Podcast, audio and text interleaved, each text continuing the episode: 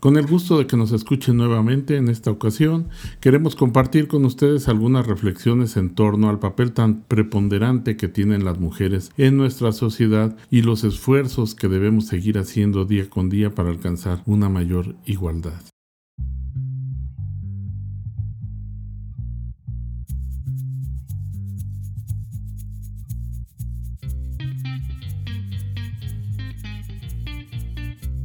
En esta ocasión hemos titulado a este espacio como Aura y las ciencias exactas. Déjenme contarles que Aura es una joven adolescente de 16 años que actualmente cursa sus estudios de preparatoria. Desde que ingresó a la secundaria ha expresado su interés por las ciencias y en consecuencia las asignaturas de química, física, matemáticas son sus preferidas. Además, su interés ha derivado en buscar comprender de mejor manera el mundo en que vive y su deseo de estar en condiciones para aportar soluciones a las problemáticas que enfrenta la humanidad, particularmente su generación y las generaciones futuras. El pasado 11 de febrero, que se celebró el Día Internacional de la Mujer y la Niña en la Ciencia, se dieron a conocer diferentes opiniones y estudios al respecto, pero despertó mi interés particular el desarrollado por el Instituto Mexicano de la Competitividad, que conocemos como IMCO, del cual destaco los siguientes aspectos. En México persiste una arraigada idea sobre las carreras universitarias que se asocian más a las mujeres que a los hombres. Sí, escucharon bien. Sorprendentemente, todavía está muy arraigada la idea de que hay carreras para hombres y hay carreras para mujeres. Tal es el caso de licenciaturas como nutrición, trabajo social y diseño curricular, en donde de acuerdo con las estadísticas, 3 de cada 4 estudiantes son mujeres.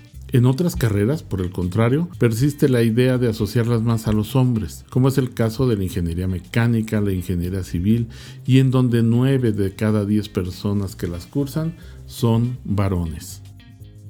Más allá de una cuestión de equidad de género, el estudio señala y hace hincapié en que es preciso analizar las disparidades en la elección de la carrera entre hombres y mujeres, ya que esta decisión marca el futuro de las personas en el mercado laboral. Algunos indicadores permiten afirmar que en el área de las carreras con el ingreso promedio más bajo es el área de servicios, donde están carreras como gastronomía o turismo con 8.520 pesos mensuales de ingreso y es donde se presenta el mayor porcentaje de mujeres. 87% de las personas que laboran en este sector son mujeres. En cambio, el área de las ingenierías, manufactura y construcción, donde predominan los hombres, tienen un ingreso promedio de 13.452 pesos mensuales.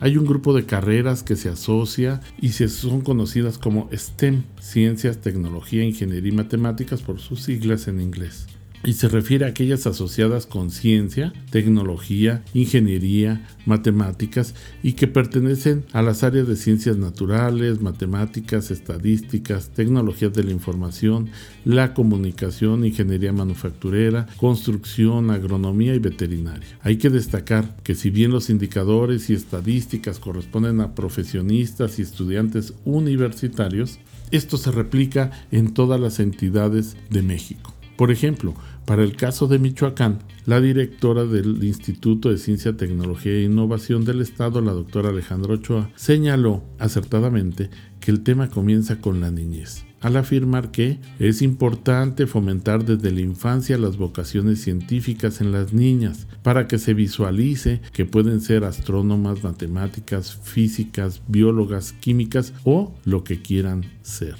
En este sentido, los estudios señalan que las principales barreras a las que se enfrentan los niños y las niñas al despertar su vocación son los estereotipos de género, el ambiente de las clases, la falta de orientación vocacional y la influencia social. El tema resulta por demás complejo, pues hay que atender y resolver asuntos inherentes a la enseñanza básica. No obstante, las niñas de primaria han presentado mejores resultados en las pruebas en las áreas de matemáticas del Plan Nacional de Evaluación de Aprendizaje, conocida como Planea.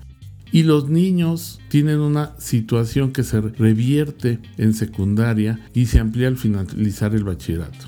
Como evidencia, solo 6% de 10.000 alumnas de la preparatoria de la zona metropolitana del Valle de México dijo estar interesada en estudiar carreras de estas áreas de estudio la situación no mejora en el ámbito laboral. Al incorporarse al mercado de trabajo de los profesionistas que optan por estas carreras de tecnología, matemáticas y ciencias, si son mujeres, tienen menor posibilidad de trabajar y alcanzar posiciones de liderazgo en comparación con los hombres.